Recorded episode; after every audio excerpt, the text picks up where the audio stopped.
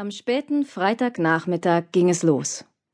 Buslawinen walzten nach Neptun, Kalifornien, und vor Montag nahm das Ganze kein Ende. Staubig rollten sie an, die Windschutzscheiben verklebt mit toten Insekten und rissig vom Steinschlag. Sie ließen das Chaos auf der Interstate hinter sich und kamen neben der Strandpromenade zum Stehen, vibrierend vor aufgestautem Lärm, zitternd wie Hunde, die auf einen Befehl warten. Ihre Routen bildeten ein Arteriennetz, verbanden die kleine Küstenstadt mit allen Universitätsstädten im Westen der Vereinigten Staaten, mit LA und San Diego, der Bay Area und dem Inland Empire in Südkalifornien, mit Phoenix, Tucson, Reno, Portland und Seattle, Boulder, Boise und sogar Provo. Strahlende, aufgeregte Gesichter spähten durch jedes Busfenster, die Nasen fest an das Glas gepresst. Klappernd öffnete sich eine Falttür nach der anderen, und Studenten strömten auf die Straßen hinaus. Sie schauten sich um, blickten auf den Strand, die Brandung, die erleuchteten Karussells entlang der Promenade und auf die riesigen Longdrinks. Einige von ihnen hatten erst am Abend zuvor ihre letzten Semesterarbeiten abgegeben, andere waren die ganze Nacht aufgeblieben und hatten für Prüfungen gelernt. Und jetzt erwachten sie plötzlich in einem Märchenland, das wie aus dem Nichts einzig und allein zu ihrem Vergnügen aufgetaucht war. Lachend und kreischend strömten sie in die Stadt. Betrunken stolperten sie durch die Straßen, darauf vertrauend, dass der Zauber, der sie hergebracht hatte, sie davor bewahren würde, abzustürzen. Und so war es auch. Für genau drei Nächte. Am Mittwochmorgen wirkte die bei Nacht funkelnde Küstenstadt alltäglich. Nicht einfach nur alltäglich, dreckig. Pfützen von verschüttetem Bier sammelten sich in den Ritzen der Bürgersteige, und der penetrante Gestank überfüllter Müllcontainer wehte aus den Gassen. Die transparenten Überreste gebrauchter Kondome vermüllten Hauseingänge und Büsche, und die Straßen waren mit Glasscherben übersät. Als die 18-jährige Brie LeFont in das Sea Nymph Motel stolperte, war es dort gespenstisch still. Fast alle Gäste waren Studenten, die ihre Frühjahrsferien hier verbrachten, um Party zu machen, und der Startschuss dafür fiel normalerweise nicht vor dem frühen Nachmittag. Bree war auf einem Rave am Rande der Stadt gewesen, und als sich die Feier um vier Uhr morgens langsam auflöste, hatte sie kein Taxi mehr bekommen. Sie war so high gewesen, dass ihr der Gedanke, zu Fuß zurück zum Motel zu gehen, machbar erschien. Jetzt schleppte sie sich hundemüde über den sandigen Innenhof zu dem Zimmer, das sie eine Woche lang mit ihren drei besten Freundinnen aus Berkeley teilte. Es war das billigste Zimmer, das sie hatten bekommen können, mit Blick auf den Parkplatz und den Müllcontainer. Aber das war ihr gerade völlig egal. Sie kämpfte mit dem Türschloss und wollte sich nur noch auf eins der beiden Doppelbetten fallen lassen. Die Fensterläden standen einen Spalt breit offen und ließen einen Strahl fahlen Lichts herein. Immer noch in ihr Paillettenkleid von der Nacht zuvor gekleidet, lag Leia ausgestreckt auf dem Bett, den Kopf unter ein Kissen gesteckt. Ihre Beine waren verschrammt und mit Dreck beschmiert.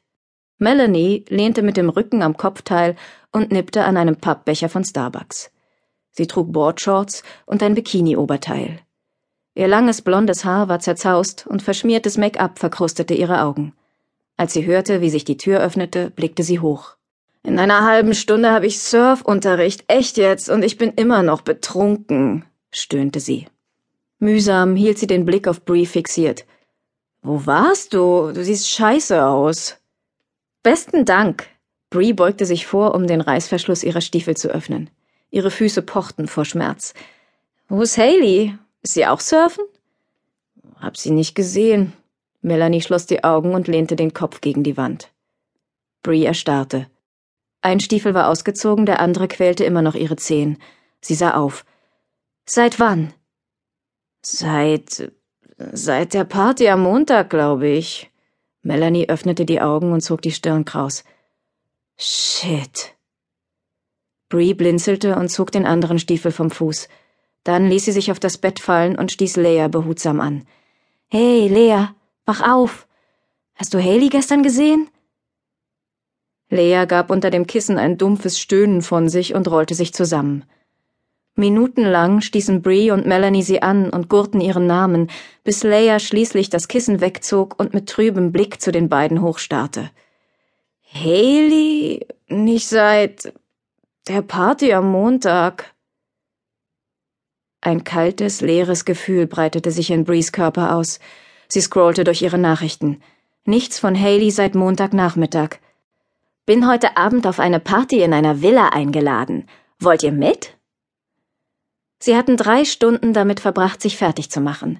Haley hatte ein für sie untypisch tief ausgeschnittenes enges Kleid getragen, das ihre langen gebräunten Beine zeigte. Sie hatte darauf bestanden, dass sie alle sich aufstylten. Sie war von einem Typen eingeladen worden, der ihr in der Cabo Cantina einen Mai Tai spendiert und gesagt hatte, sie solle ihre schärfsten Freundinnen mitbringen. Sie waren gemeinsam hingegangen, die gewundene Privatstraße hinaufspaziert, wo zwei muskulöse Sicherheitsleute sie hereinwinkten. Das Haus war riesig und modern, eine kastenförmige, skulpturale Bauweise. Jeder Raum erstrahlte in Licht und Luxus.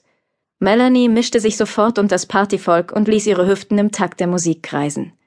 In der Küche entdeckte Leia einen Typen aus ihrem Biologiekurs und marschierte schnurstracks auf ihn zu. Haley und Bree schoben sich durch das Haus bis zur Veranda, um sich erst einmal umzuschauen. Unter ihnen schimmerte ein riesiger aquamarinfarbener Pool, und dahinter erstreckte sich der Strand schwarz Mondlicht. Haleys Augen glänzten, reflektierten die bunten Lichter auf der Terrasse. Das ganze Wochenende über hatte sie zwischen Traurigkeit und wütendem Trotz geschwankt.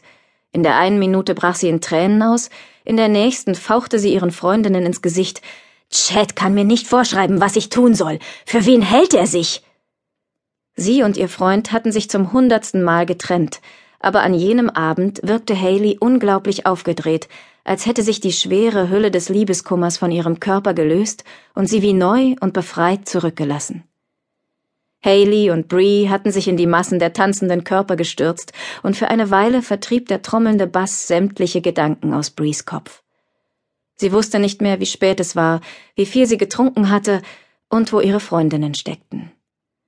Bree erinnerte sich, beobachtet zu haben, wie Leia einige Lines Koks von einem antiken Beistelltisch zog und dabei ihr langes, honigblondes Haar im Nacken festhielt. Bree erinnerte sich an Hände, die über ihre Hüften fuhren, und an eine lallende männliche Stimme, die ihr sagte, dass sie echt heiß wäre, wenn sie sich die Haare wachsen lassen würde. Sie erinnerte sich an Haley, die sich auf die Zehenspitzen stellte, um einem Jungen in einem perfekt sitzenden weißen Anzug mit langen, sinnlichen Wimpern, der so tat, als würde er schmollen, etwas ins Ohr zu flüstern. Alles andere war verschwommen. Am nächsten Morgen war sie frierend in einem Liegestuhl neben dem Motelpool aufgewacht, die Handtasche unter ihrem Kopf. Sie hatte keine Ahnung, wie sie dorthin gekommen war. Habt ihr gesehen, ob Haley die Party mit jemandem verlassen hat? Bree sah ihre Freundinnen an. Beide schüttelten langsam.